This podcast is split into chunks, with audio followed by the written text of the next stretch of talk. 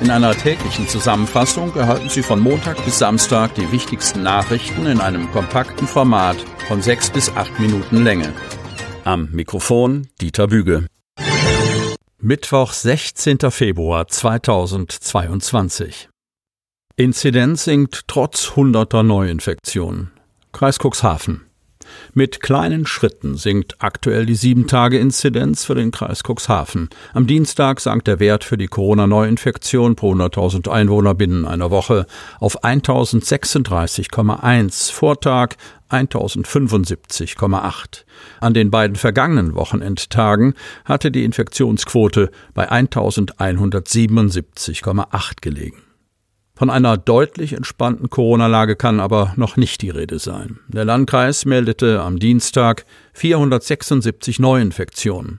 Die Fälle kommen aus der Stadt Cuxhaven 96, der Stadt Geestland 93, der Gemeinde Schiffdorf 74, der Gemeinde Lockstedt 52, der Samtgemeinde Landhadeln 50, der Gemeinde Hagen 32, der Gemeinde Wurster Nordseeküste 30, der Samtgemeinde Hemmoor 27, der Gemeinde Beverstedt 17 und der Samtgemeinde Börde-Lamstedt 5. Unterdessen teilt der Landkreis mit, dass entgegen vorheriger Ankündigung die Kinderimpftermine der Johanniter in dieser Woche in Dorum und Bad Bederkesa ohne vorherige Terminvereinbarung stattfinden. Interessierte Eltern könnten mit ihren Kindern auch spontan zu einer Corona-Impfung erscheinen. Beide Termine seien nach Angaben des Landkreises ein Angebot ausschließlich für Kinderimpfungen, nicht aber für Erwachsene. Zur eingehenden fachlichen Beratung stünden Kinderärztinnen oder Kinderärzte zur Verfügung. Fälle von Kinderpornografie nehmen weiter zu. Cuxhaven. Während der Verlesung der Anklage am Dienstag ist es still im Gerichtssaal 205 des Cuxhavener Amtsgerichts. Als die Staatsanwältin aufzählt und beschreibt, was auf den Bildern und Videos zu sehen ist, blickt der Angeklagte vor sich auf den Tisch. Insgesamt 97 kinderpornografische und jugendpornografische Bilder und Videos, die sexuelle Handlungen vor oder an Minderjährigen zeigen, fand die Polizei bei einem 59-jährigen Cuxhavener. Drei Jahre nach dem Fund wurde das Urteil gesprochen. Der angeklagte Landwirt aus Cuxhaven musste sich unter anderem wegen des Besitzes und der Verbreitung kinderpornografischer Schriften vor dem Richter am Amtsgericht verantworten. Ihm wird vorgeworfen, zwischen Juli 2018 und März 2020 mehrere Bilder mit kinderpornografischem Inhalt in einen Online-Chat hochgeladen zu haben, um anderen Nutzern die Bilder zugänglich zu machen. Bei der folgenden polizeilichen Untersuchung der Wohnräume des Angeklagten fanden die Beamten noch viel mehr.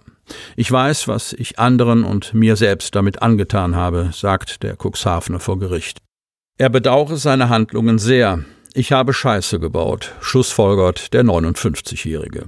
Bei der Urteilsverkündung wertet der Richter strafmildernd, dass der Mann ein Geständnis abgelegt habe und einsichtig gewesen sei. Er habe die Ermittlungen von Beginn an unterstützt und sei nicht vorbestraft. Eine Haftstrafe gibt es für diese Tat nicht. Das Urteil des Richters 85 Tagessätze a 25 Euro. Eine Therapie hat der Richter nicht angeordnet.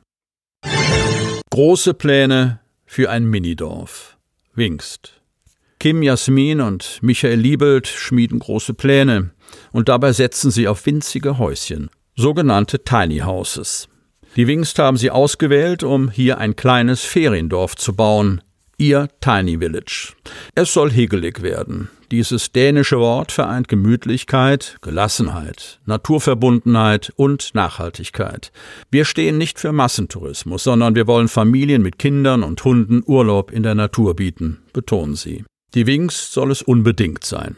Sie sei die grüne Lunge des Landkreises Cuxhaven für naturnahen Tourismus prädestiniert und habe Entwicklungspotenziale. Michael Liebelt, 35, kennt die Wingst aus seinen Kinder- und Jugendtagen. Seine Frau, 30, hat den Hügelwald erst in zurückliegender Zeit schätzen und lieben gelernt und beide sind nicht nur von der Natur begeistert, sondern im Hinblick auf ihre künftigen Gäste von der bestehenden Infrastruktur wie Schwimmbad, Zoo, Spielpark oder Hundestrandbad.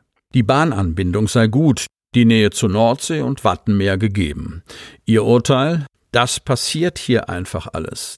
Darum soll hier ihr Tiny Village entstehen. Konzept und Businessplan liegen bereits vor. Angepeilter Startpunkt lieber heute als morgen, sagen sie. Doch zur Umsetzung muss noch geeigneter Grund gefunden werden. Das Tiny Village soll zunächst mit zehn mobilen Häuschen an den Start gehen und mit der Option einer Erweiterung auf 20 Minihäuser.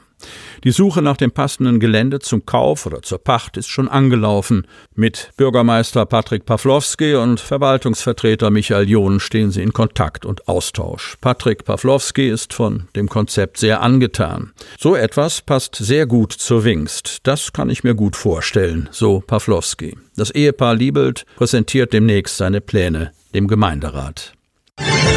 Wie funktioniert die Quarantäne bei Schul- und Kita-Kindern? Kreis Cuxhaven.